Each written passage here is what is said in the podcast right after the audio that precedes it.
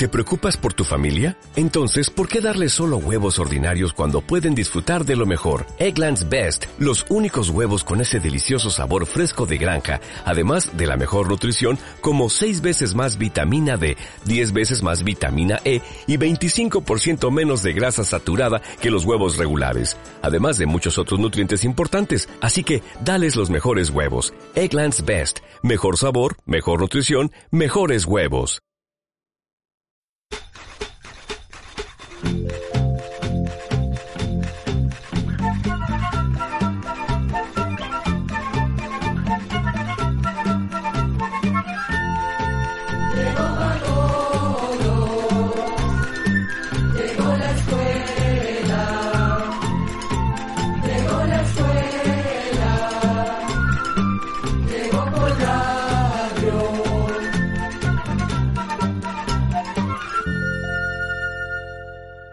Hola, aquí estamos de nuevo para tener nuestra acostumbrada reunión cultural en un espacio más de... Oigamos la respuesta, el programa del Instituto Centroamericano de Extensión de la Cultura ICQ con nuestro lema. Comprender lo comprensible es un derecho humano. Vamos a conocer si el herpes y la lepra son lo mismo. Nos preguntan cómo se hace el aceite de coco. ¿Y por qué razón el tener el pie plano produce tanto dolor? Esto y más el día de hoy. Sin más preámbulo, oigamos la respuesta. Una de nuestras oyentes, la señora Claudia López, nos ha enviado su WhatsApp desde Quexaltenango, Guatemala, y en el cual nos pregunta, ¿el herpes y la lepra es lo mismo? ¿Cómo se transmiten? ¿Son enfermedades contagiosas y dolorosas? También quiero saber si tienen cura. Escuchemos las respuestas. El herpes y la lepra son dos enfermedades distintas. El herpes es causado por un virus y la lepra es producida por una bacteria. Existen dos clases de herpes. El herpes zóster, que se conoce como zona o culebrilla, y el herpes simple. A su vez, hay dos variedades de herpes simple. Una de ellas es el herpes oral, que ocasiona llagas en la boca o en la cara y se transmite a través de la saliva. La otra clase de herpes simple se contrae a través de las relaciones sexuales con una persona que lo padezca. El herpes genital es doloroso. El herpes zóster produce ampollas que también duelen, pican o arden. Estas ampollas o vejigas aparecen agrupadas en puntos específicos del cuerpo. Por eso a este virus también se le llama zona. El herpes zóster puede aparecer, por ejemplo, alrededor de un ojo, en un solo brazo, en una sola pierna, en la cabeza, en un costado del cuerpo y puede dar un poco de calentura. Las vejigas al romperse forman como una costra que después se cae y queda la piel sana. No hay medicamentos capaces de curar el herpes. Una vez que estos virus entran en el organismo, se mantienen ahí por el resto de la vida.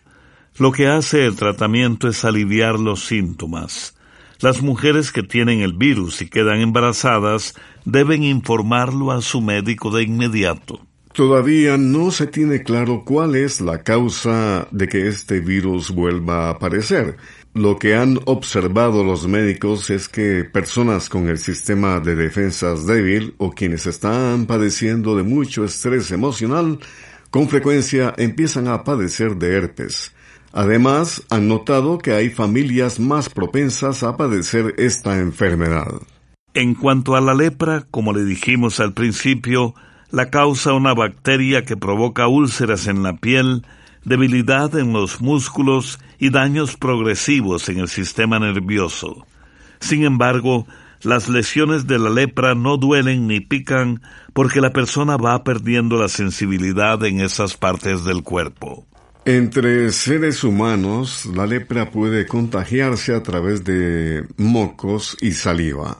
Pero también existe la posibilidad de contagiarse al comer carne de armadillo o entrar en contacto con su piel o con la tierra de las madrigueras donde viven, pues los armadillos son los únicos animales que pueden contraer la bacteria y contagiar esta enfermedad.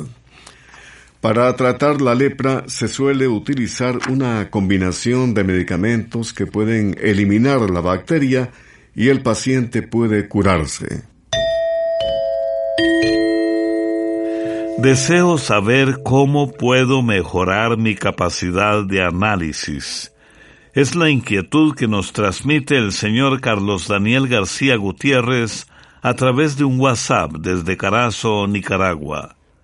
Oigamos la respuesta. Analizar un tema consiste en observar cada una de sus partes que lo componen, identificando la o las causas y los efectos para definir el tema o problema. Así podemos formarnos una idea más completa de un asunto y si es necesario dar una solución. Para desarrollar la habilidad para analizar una situación o tema, es muy importante mantener la disposición para aprender, preguntarse el qué, el por qué y el cómo de las cosas. Por ejemplo, observar el funcionamiento de aparatos o tratar de entender fenómenos de la naturaleza y de los distintos procesos o sistemas. Estas habilidades pueden mejorarse poco a poco por medio de ejercicios de resolver problemas matemáticos que requieren aplicar lógica. Pueden ser problemas matemáticos de aritmética, de álgebra o cálculo, o bien podrían ayudar los pasatiempos conocidos como sudoku, crucigramas, acertijos, rompecabezas o juego de lógica. El juego de ajedrez es una buena práctica de observación y lógica. Para mejorar la capacidad de análisis, también se aconseja acostumbrarse a escuchar opiniones contrarias o distintas a la nuestra. Esto ayuda a entender que las cosas pueden verse desde muchos puntos de vista o que los problemas pueden resolverse de varias maneras. Es muy importante leer e investigar sobre distintos temas y aprender cosas nuevas, así como también participar en grupos que comenten o hagan discusiones sobre distintos temas y no tener miedo ni pena de preguntar cuando no se entienda algo. Todas estas actividades son un alimento y ejercicio diario para el cerebro que no solo mejoran las capacidades de análisis, planificación y de toma de decisiones, sino que también permiten una mejor comprensión de nuestras creencias, valores y puntos de vista. Una voz cálida, un acompañamiento de guitarras llenas de romanticismo y ritmo. Pastor Cervera, de México, interpreta Nuestro Nido. De amores quiero levantarte un nido oculto del mortal a la mirada y ver lejos del mundo que mentido la realidad de mi ilusión soñada.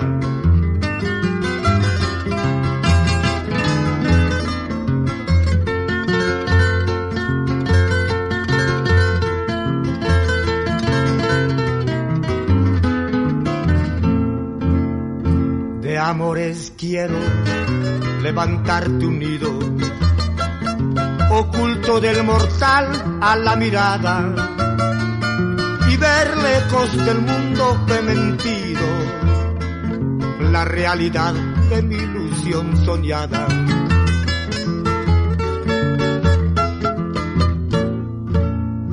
Si el huracán entre las hojas zumba, o el espacio oscurece la tormenta, al escuchar el trueno que retumba, te hablaré del amor que me alimenta.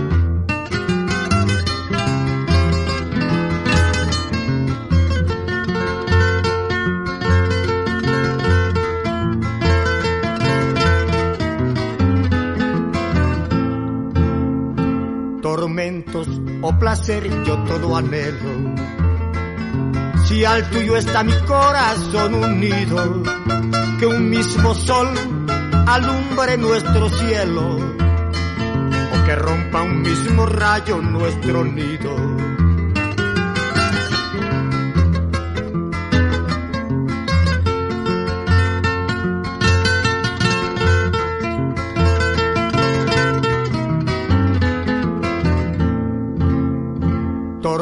O placer yo todo anhelo.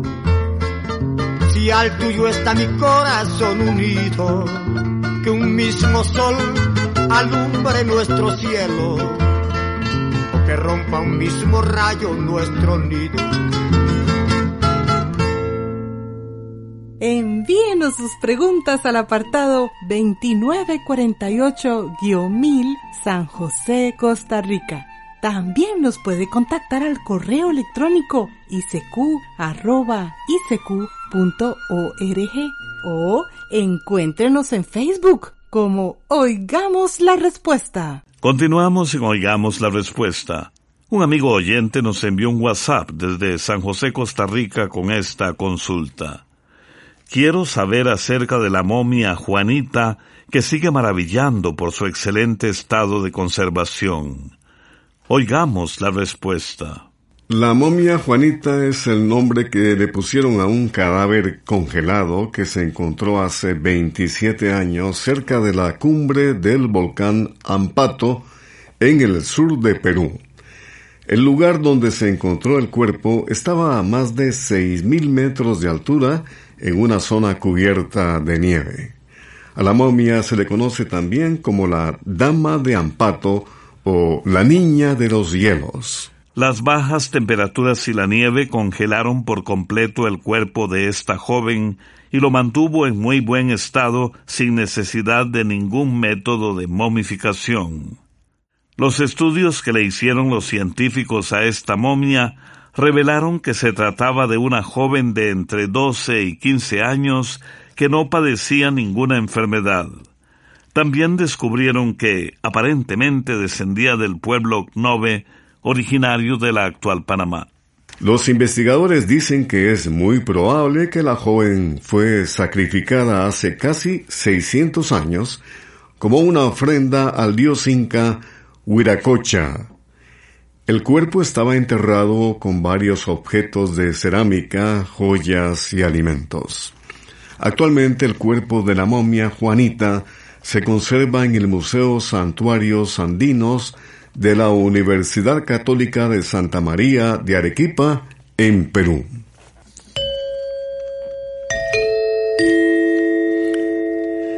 Comprender lo comprensible es un derecho humano. Ese es nuestro lema. Un amigo oyente nos escribe desde Costa Rica y pregunta, ¿quiénes fueron los gigantes prehispánicos llamados Kinametzin. Oigamos la respuesta. En relatos y leyendas de muchas culturas alrededor del mundo se menciona la existencia de gigantes o seres de tamaño extraordinario. Por ejemplo, en el Antiguo Testamento, en el libro del Génesis, se lee que en un tiempo hubo gigantes sobre la tierra que vivieron antes del diluvio universal. Un caso similar es el del gigante Goliat, que según la Biblia tenía un tamaño descomunal y era considerado un gigante. En México también hay relatos sobre una raza de gigantes llamados Kinametzin. En el idioma náhuatl, esta palabra, Kinametzin, quiere decir precisamente gigante. Según las antiguas leyendas indígenas, estos seres tuvieron un papel importante en la creación del mundo y en la construcción de importantes ciudades aztecas. Realmente no se sabe cuál pudo ser el origen de los relatos sobre estos gigantes. Una explicación es que fueran personas que llegaron de otros lugares lejanos. Otra posible explicación es que, al igual que las leyendas de gigantes de otros pueblos del mundo, estos personajes surgieron de la imaginación de la gente. La leyenda de los gigantes mexicanos continuó a través de los escritos de los frailes españoles que llegaron con los conquistadores. Estos misioneros llegaron a la conclusión de que las enormes pirámides y otras construcciones solo podían haber sido hechas por gigantes. Y para subrayar sus argumentos en estas épocas, se hallaron huesos enormes en las regiones donde se encontraban los frailes.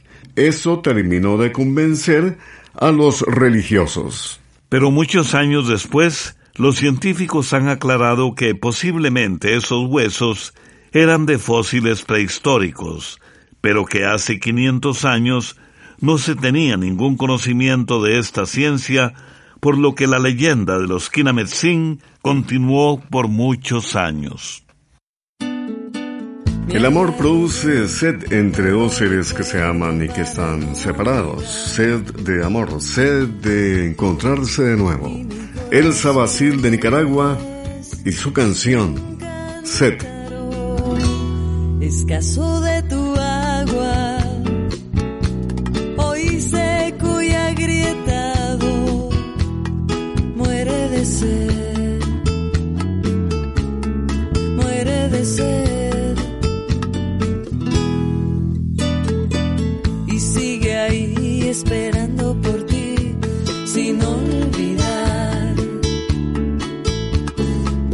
Desierto donde aguarda tu lluvia y escaso de tu agua.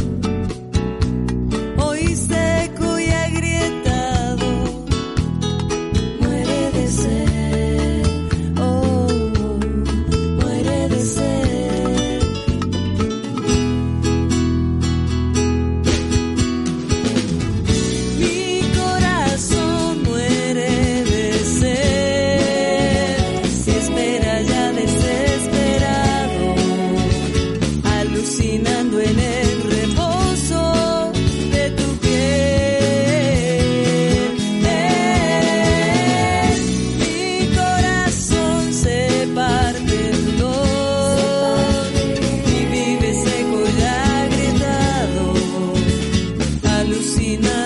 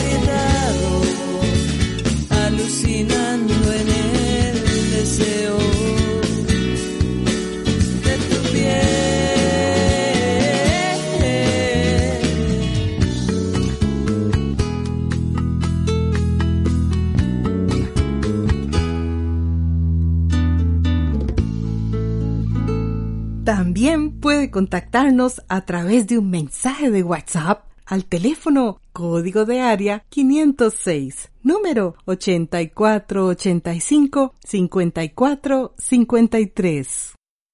Aquí estamos de nuevo con ustedes y el señor Roger Norori nos ha enviado un WhatsApp desde Heredia, Costa Rica y nos pregunta por qué a la persona que tiene el pie plano le duelen mucho los pies ¿Y qué sería bueno para esos dolores? Escuchemos la respuesta. El pie plano es una afección en donde el arco del pie no está bien formado, sino que casi toca el suelo. Este padecimiento es muy común en los niños, pero también se da en adultos. Hay personas con pie plano que casi no sienten molestias, pero hay otras que sienten mucho dolor y cansancio. Esos dolores no solo se sienten en los pies, sino también en los tobillos, rodillas y espalda. Además, el pie plano puede ir acompañado de otros problemas como las callosidades o los juanetes. Para tratar el pie plano, primero se debe ir donde un médico ortopedista para que lo examine y vea la clase de pie plano que tiene y, por tanto, determine el tratamiento que necesita. Generalmente se recomienda usar plantillas ortopédicas, ejercicios y masajes en los pies y las piernas. Entre los ejercicios que se recomiendan está el caminar de puntillas y de talones, pues esto mejora los músculos de la planta del pie. También se puede caminar con los bordes de afuera del pie. Otro ejercicio consiste en recoger cosas pequeñas con los dedos del pie o bien tratar de arrugar una tela o un paño con los dedos del pie. El estar pasado de peso también empeora esta condición, por lo que es conveniente controlar lo que se come. La presión alta y la diabetes también agravan el problema. Si siente mucho dolor, puede tomar medicamentos antiinflamatorios o contra el dolor que venden en las farmacias. También puede sumergir los pies en agua caliente con sal, bicarbonato de sodio o sal de Inglaterra. Saludos amigos de América y el mundo, nos complace estarles transmitiendo, oigamos la respuesta. Un grupo de amigos deseamos saber sobre algunos cuentos e historias de mitos mayas. Es la propuesta que nos hace el señor Carlos Enrique Alfaro Rivera, nos ha enviado esta consulta desde El Salvador. Escuchemos la respuesta. Vamos a contarle que en el Popol Vuh, el libro sagrado del pueblo maya quiché, hay muchas leyendas que explican cómo entendía este pueblo la creación del mundo y de los seres humanos. En una de esas leyendas se cuenta que en el mundo no había nada hasta que los dioses creadores, entre los cuales estaban Tepeu y Gukumats, decidieron generar la vida. Fue así como crearon la tierra, después los animales y finalmente a los hombres.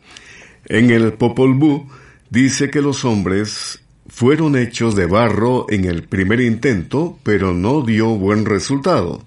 Entonces los dioses decidieron sacarlos de la madera, pero resultó que los hombres salieron orgullosos y vanidosos. Así que los dioses decidieron eliminarlos por medio del diluvio.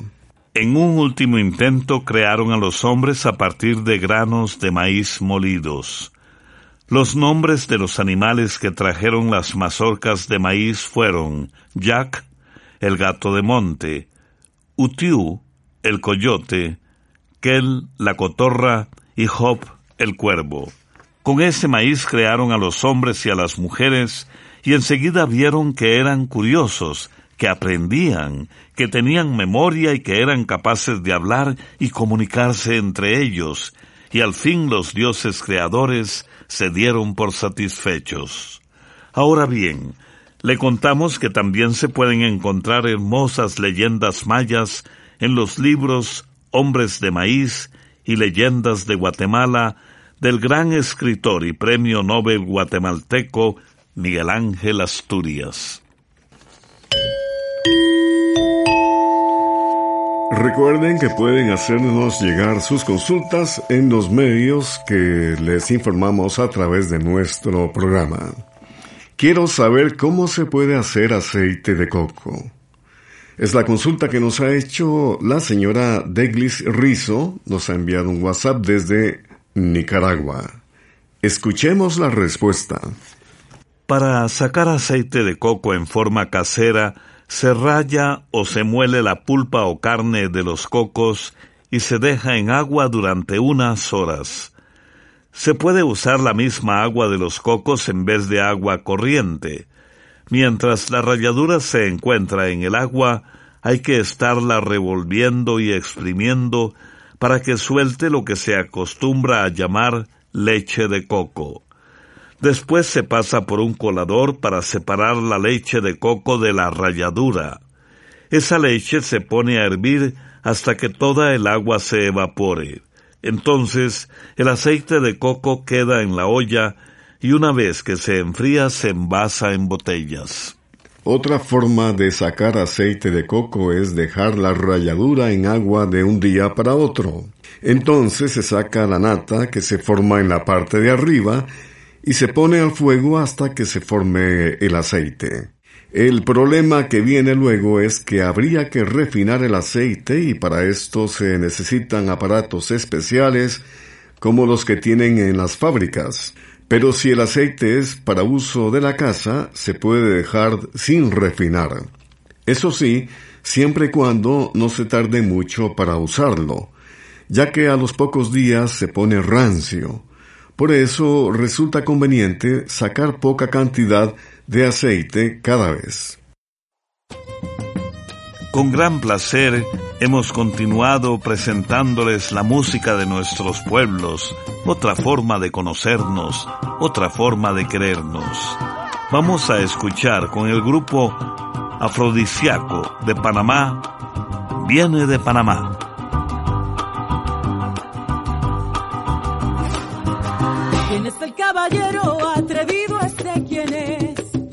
De pecho partido, negro, prieto y altanero. Las muchachas lo miran y los muchachos lo envidian. Cadena de oro el cuello y zapatos de uso nuevo. Viene de Panamá, negro, prieto y altanero.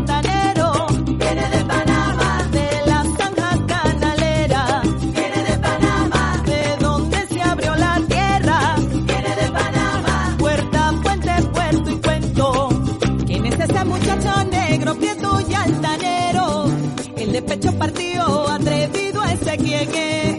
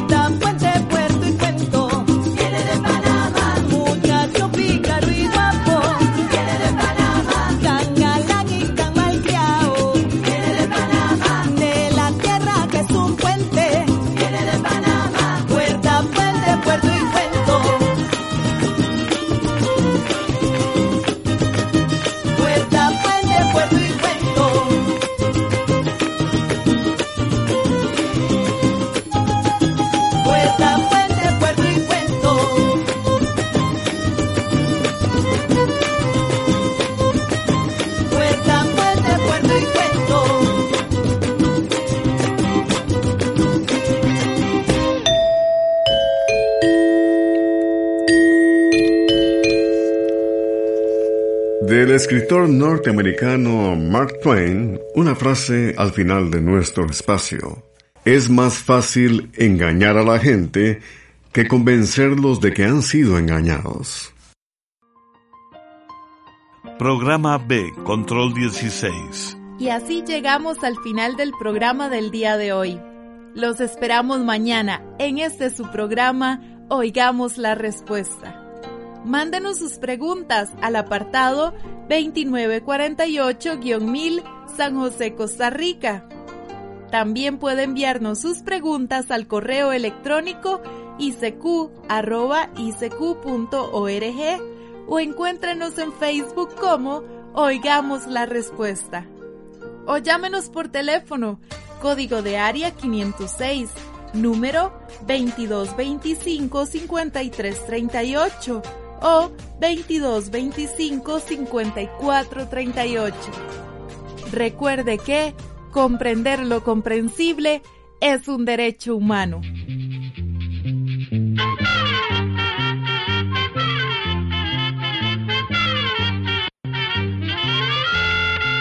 Llegó el momento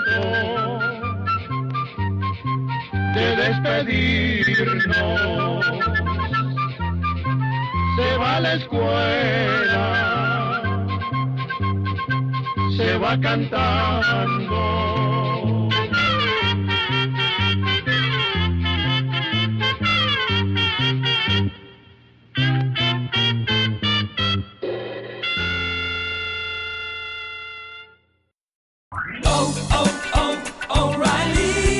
¿Necesitas ayuda? En O'Reilly Auto Parts te ayudamos. ¿Necesitas algún consejo? Te aconsejamos. Nuestros profesionales en autopartes están siempre disponibles para ayudarte a encontrar lo que necesites. Excelente servicio al cliente es solo una de las ventajas que ofrece O'Reilly Auto Parts. Los profesionales en autopartes. Oh, oh, oh, O'Reilly Auto Parts.